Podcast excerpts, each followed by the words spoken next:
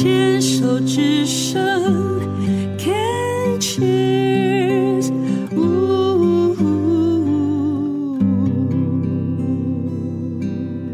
人生清单，人生清单，今天要跟荣哥哥聊一下。我我很好奇荣哥哥的人生清单，为什么呢？嗯、因为还是要跟大家报告一下，荣哥哥呢，十九年前罹患了癌症，当时是乳癌啊，在右边，然后呢，后来。就又生肺腺癌，然后呢，再又中叶完了，然后呢又下叶，然后呢 肺转移骨，目前呢已经呃在使用标靶的治疗哦，所以他总共确诊过四次的癌症，五次的手术，所以他自己呃在简介上面也写说，我们不能决定人生的长度，但可以决定人生的宽度哦。那。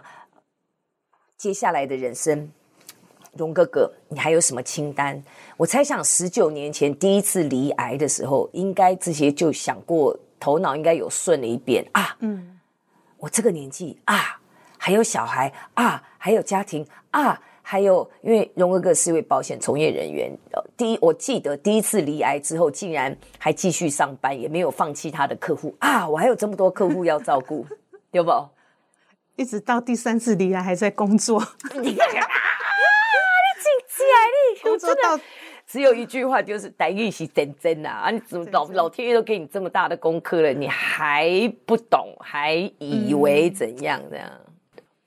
好啊，那人生清单十九年过了，嗯，历经四次癌症了。我每次讲这我都想笑，我想说你会不会骂我？然后听众朋友也会觉得我没有同理心，因为会。真的有机会，大家去听荣哥哥的那个人那个病虫害防治哦，而且热闹到这样子，我们要整集全部放荣哥哥，因为四次癌症，对不起，太难得了，有很多可以聊。当然，荣哥你自己也承认，真的就是自己不听话，然后自己以为。应该没事，应该可以怎样？就结果就一就就一路到今天了。对对，你你自己很清楚嘛？对，我很清楚。那接下来的日子，你还有什么清单想要做？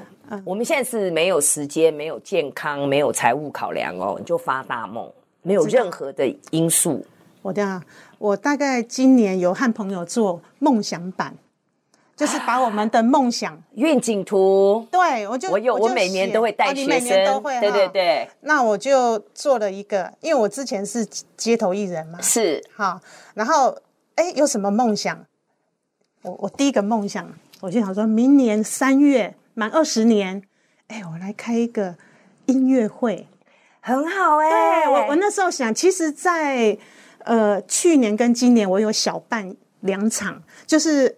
在那个有竹居，在中立中央大学那边有竹居，哎，我就找我们师兄师姐，然后不是只有我一个人表演，我说，哎，师兄师姐会表演，所以你可以呀、啊，竹笛呀、啊，那我们就一起表演，然后再来就是我们陶笛班同学啊，办了两场，他们觉得好棒哦，也很精彩，我光听你这样讲就已经很精彩了。对，然后第三场我是想说，就是类似像生生前告别式音乐会，我觉得这样也很棒，那种感觉不一样，我不要说到。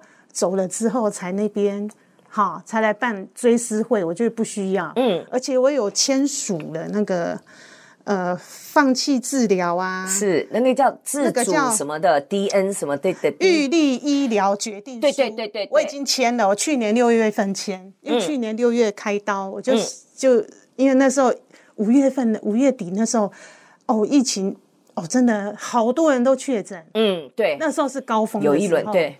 所以他不能去医，我说没办法去医院，我们就用电话用赖，对，用赖来签署。嗯，然后我觉得就是，哎，至少我以后我小孩子不用让他们烦恼，说啊，妈妈到底要不要插管？万一碰到有那种紧急状况，我我真的看过很多的家属哦，嗯、在自己的亲人、朋友呃发生了一些意外状况的时候呢，要去做那个可能是啊、呃、插管的决定啊，或者是急救的决定啊，嗯、其实。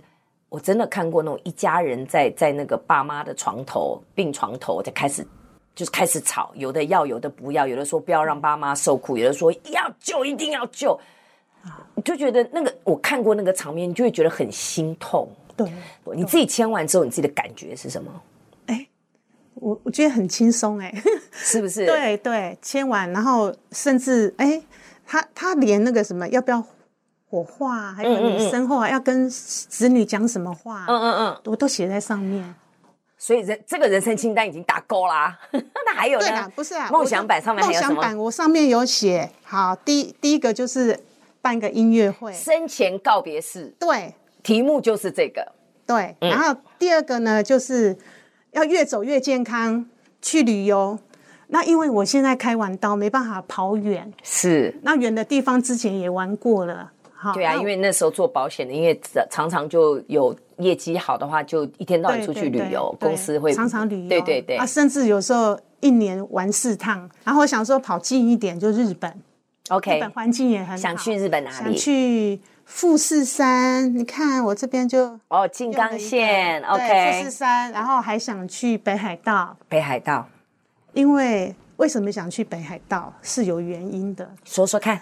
啊，uh, 我小女儿因为这次手术啊，然后我要休养半年，那她我就跟她说，那你可不可以把工作辞掉，嗯，好陪伴我，陪伴我到十一月，嗯，然后她因为陪伴我的时间呢、啊，那去年的时候她也有去学滑雪，单板的滑雪，哦，那已经要去北海道、啊，对，那她今年是有去日本滑，然后她就很有兴趣。然后他就开玩笑说：“哎，我想去考个滑雪教练。”他就去四川，今年七月去考，给他考到嘞，考到那他就说：“哎，趁三十岁之前可以去日本打工游学啊！打工游学，他已经都申请好了，太好了，可以可以十一月底到明年的五月。OK，那等他五月的时候，那我可以过去，我我的腿也 OK 啦。”好棒哦！我就可以去找他，我们可以去走一走。明年的三月开，五月没有三月开音乐会，五月去日本北海道。哦，你明年很忙哦，而且五月其实你可以早一点点去，如果预算时间都够的话，你就可以一路玩上去啊。哦，对不对？富士山其实，嗯，就从东京到静冈，它有那种一日游，你去参加，呃，好像有一些旅游网站有你买票券。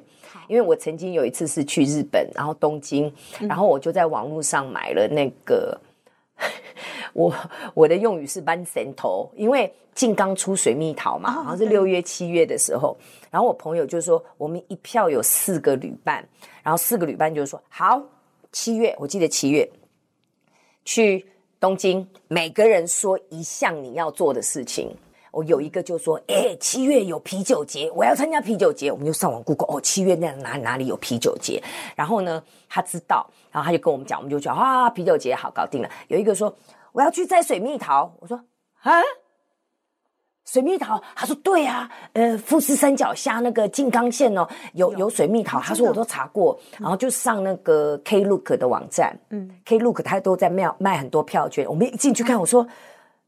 确定摘水蜜桃吗？他还有那种一日来回的静冈县的酒庄你，然后可不可以去饮酒？还有静冈县有个最大的 Outlet，然后呢，我说我比较想去 Outlet 跟喝葡萄酒，他说不要不要，我要摘水蜜桃。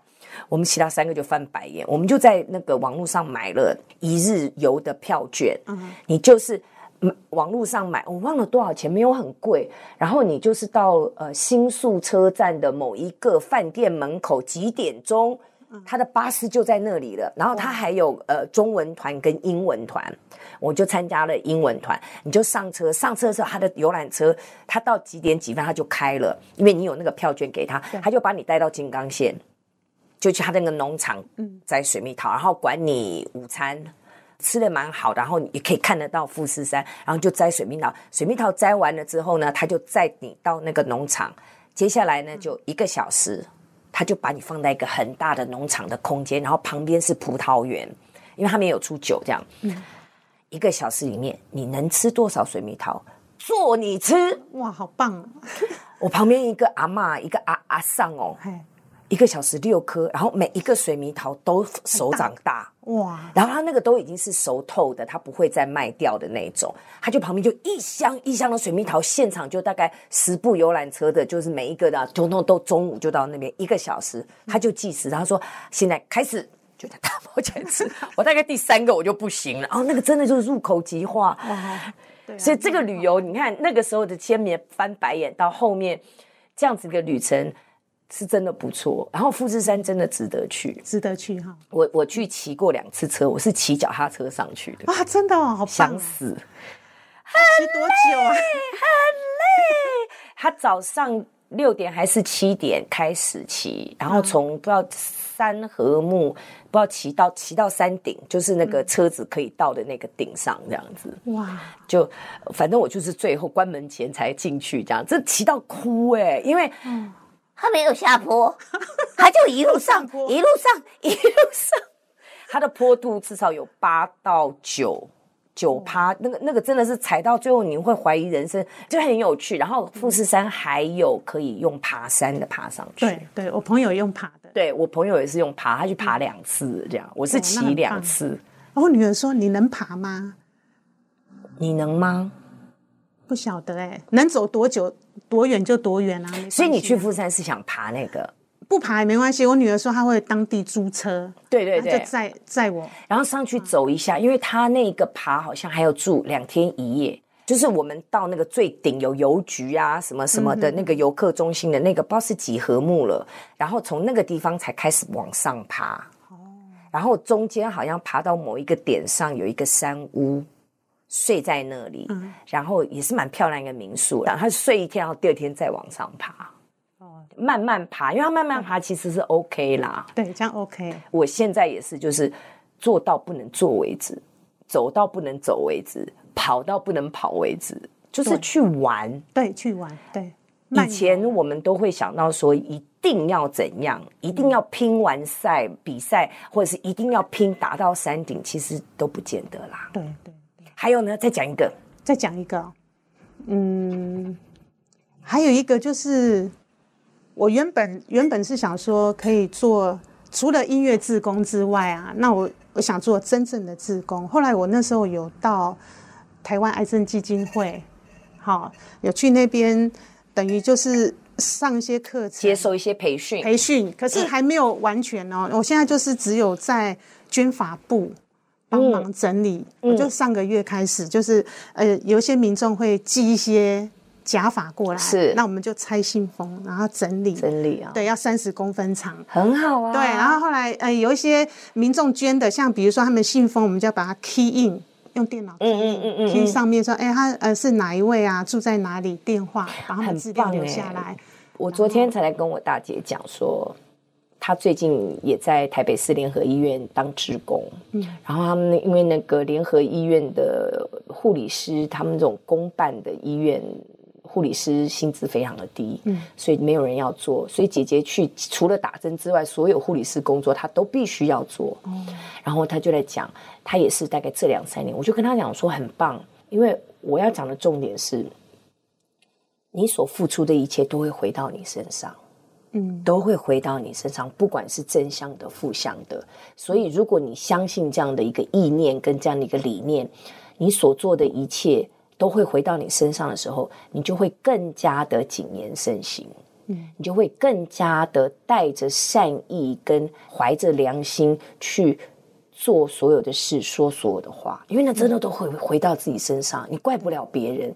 所以做自工这个动作真的是太棒了，真的太棒。而且我自己主持这个节目这么多年来，我真的觉得我得到的比我付出的多很多。